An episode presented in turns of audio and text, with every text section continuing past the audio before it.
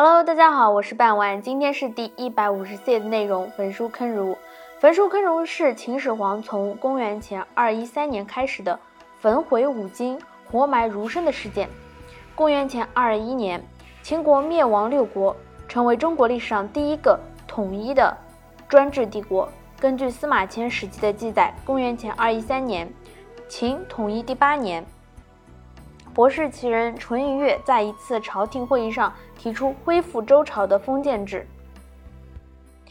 秦丞相李斯反对，认为时代变化，制度应该随之变化，不应以古非今。李斯建议史书只保留秦国的史书，其他国家的史书都焚毁，诗书及诸子百家之书，只有博士官可以保留，民间的都限期交出烧毁。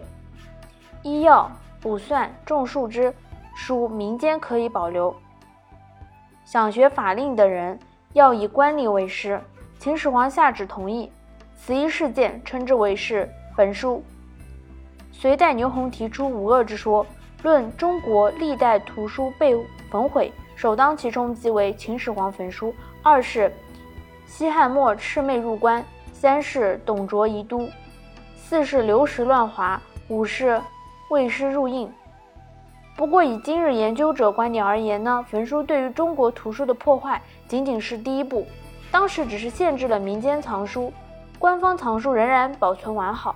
真正造成彻底破坏的是项羽入关之后，火烧了咸阳城，大火三月不止，国家图书馆原本仅存的孤本也全部被毁灭。在焚书开始之后的第二年，即公元前的二一二年。秦始皇为寻找长生不老之药，找到了当时的术士。可是术士侯生与卢生寻药未果而出逃。秦始皇大怒，下令拷问咸阳术士。事后将相关的四百六十名术士在咸阳坑杀。需要注意的是，实际记载秦始皇坑杀的乃是方士，并不是儒生。据唐延师古《汉书注转引》的东汉魏宏。在其中之记载，秦始皇曾在骊山温谷挖坑用以种瓜，以出现冬季瓜熟的奇异景象为由，诱惑博士诸生集于骊山一起观看。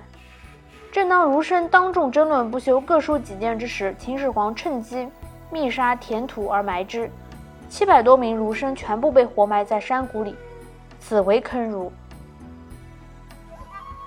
王仲评论道：“秦虽无道，不凡诸子。诸子耻书，文篇俱在，圣人之全经犹存。”郑桥说：“秦时未尝废儒学，秦时未尝不用儒学与经学。萧何入咸阳，收秦律，令图书，则秦亦未尝无书籍也。其所回者，一时间事耳。不过坑一时，议论不合者，非实如也。”所谓的诗书之坟，乃学者自焚也，非秦皇之过也。朱熹的评价是：秦焚书也只是教天下焚之，他朝廷依旧存留。如说非秦季及博士所长者尽焚之，则六经之类他依旧留得，但天下人无有。康有为评价道：秦焚书，六经未因此而亡。秦坑儒，儒生未因此而绝。自两生外，卢诸生随叔孙通义礼者三十余人，皆秦诸生，皆未尝被坑者。其人皆怀孕六艺，学通诗书，逮汉犹存者也。然则以坑儒为绝儒术者，则妄矣也。汉至，郡国既皆。亦太常授业如弟子，犹因勤志。夫博士既有手执之藏书，学者可毅力而授业。诗书之事，尊而方长。然则谓勤焚诗书，六艺遂缺，非妄言而合。然而二千之学者，遂为所获，虽魁儒辈出，无一人细心读书。却其伪王者，岂不义哉？鲁迅评价道：“说秦始皇实在冤枉的很，他的吃亏是在二世而亡。一般子弟都替新主子去说他的坏话了。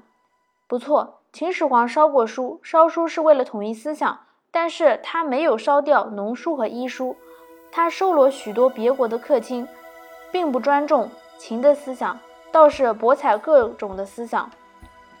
章太炎说：“秦焚诗书，百家语在人间者，读博士如故，将思其方式于己，以于前手。”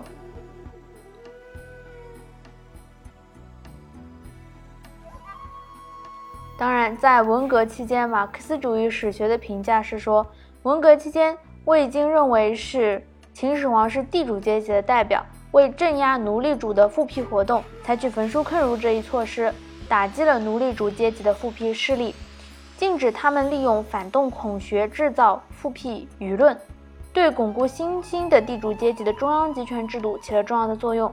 毛主席曾经做了一诗，说明。